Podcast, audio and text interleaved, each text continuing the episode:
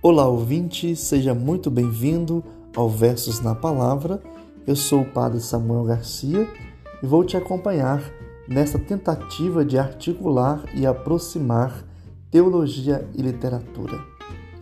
Em outras palavras, esse projeto ele visa apresentar a mensagem cristã a partir de poemas, falar de Deus, sobre Deus e com Deus.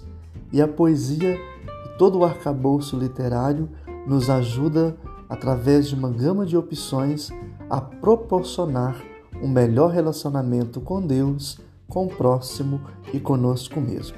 Escute os nossos episódios e seja muito bem-vindo ao Versos na Palavra.